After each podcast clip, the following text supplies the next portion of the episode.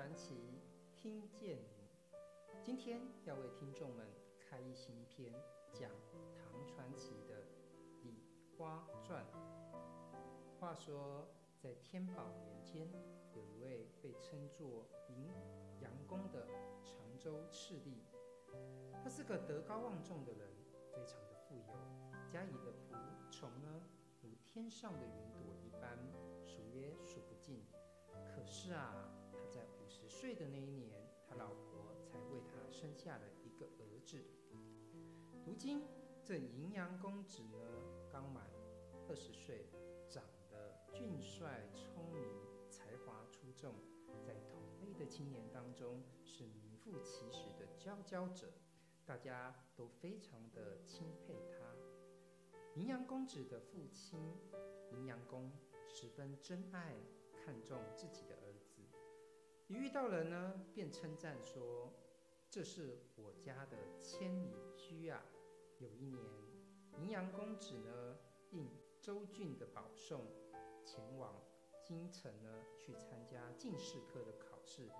临行之前呢，他的父亲银阳公准备了非常丰厚的服饰、车马、钱财。估计他在京城应考所必须要的各种的所需，以求他金榜题名。银阳公对银阳公子说：“以为父的我看来，依照你的才华，必定能一举考中。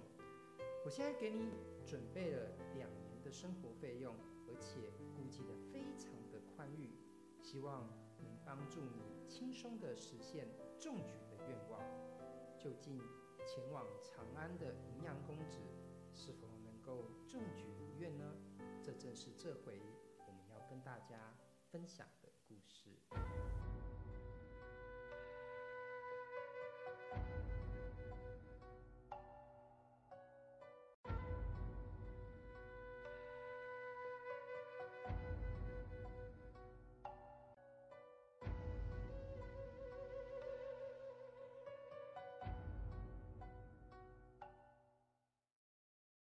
银阳公子也非常的自负，他认为自己应该轻轻松松就可以考到第一名，这不过就是像在掌中指画弹指般这么的容易。银阳公子从常州出发，一个多月之后呢，就抵达了长安，住在布政里的一家旅社里。有一天，银阳公子呢，跑到长安的东市去游玩。回程的途中呢，从平康里的东门进去，突然想到在西南边呢探望一个朋友。走到民科曲，见到一个宅院，门户庭院不怎么宽阔，但里面的屋宇啊却幽深异常。有一扇门呢半开着，有一个美女呢倚着门梳着双髻，旁边还有一个丫鬟站着。这女子娇艳。动人，真是举世无双。银阳公子一见，不知不觉就停下了马，在门前徘徊不定，不肯离去。于是呢，就假装自己的鞭子失手掉落在地上，等候他的仆人去捡取，趁这个机会不断斜眼偷瞄那个门前的女子，而那美女也发现了。不断地回头盯着他看，似乎非常仰慕银阳公子的样子。但银阳公子终究没有鼓起勇气对这美女搭上一句话，就走了。从此以后，银阳公子就像失魂落魄一般，心神不宁。银阳公子悄悄地去探问他一位熟悉长安的朋友。打听那个就在鸣珂曲的美女，她的身份是谁啊？朋友就说：“那可是名妓李蛙的住宅啊。”公子又问道说：“那我可以去追求李蛙吗？”他的朋友就回答说：“李蛙的家可是非常的富有，以往呢跟他们来往的人呢，非富即贵，个个可都是名门贵族。”他们也因此获得了非常多的钱财。如果你没有百万巨资，我看你恐怕很难让他动心吧。银阳公子说：“只怕事不成。要是成功的话，就算花上一百万钱，又有什么可惜的呢？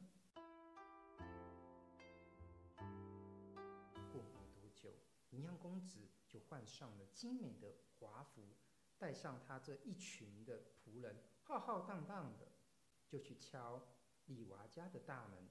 不久之后，随即就有侍女来开门。银阳公子就说：“哎，这是谁家的宅地呀？”假装疑问。侍女一听，也不回答他，转身就跑回去。宅院里面大声喊道：“是上次掉了马鞭的郎君呐！”哎，里头有一个美女回了他声，那就是李娃啦。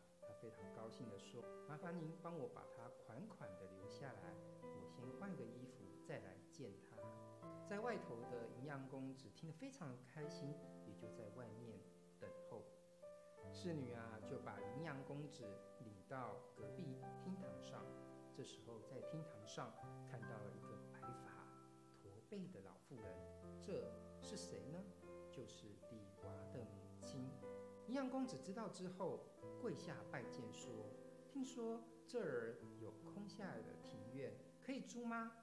我想要租来住，这老妇人就说：“只怕我们家的屋宅啊，非常的狭小，过于简陋，屈尊您的大驾。说到租，以我们这样的状况，我是该怎么谈租金啊？”就领着银阳公子到迎宾馆中四处参观。老妇人跟公子对面坐着，就说道：“我有一个女儿，长得娇小玲珑。”技艺虽然不高，可是呢，她非常喜欢会见宾客。我想叫她来见见您。说完，就把李娃叫了出来。只见李娃肌肤洁白，眼睛明，步履轻盈，娇艳异常。公子一见李娃，惊艳地跳了起来，但是又不敢直视她。见过礼之后，才与李娃寒暄一番，只觉得李娃的一颦一笑、一举一动，无不惊艳动人，平生未见。大家坐定之后呢，接着就开始斟茶、喝酒，所用的茶具、酒具都异常高贵。这一番宴席当中，银阳公子怒迷到都忘了时间。直到太阳落山了，暮鼓晨钟四起，才发觉自己身在何方。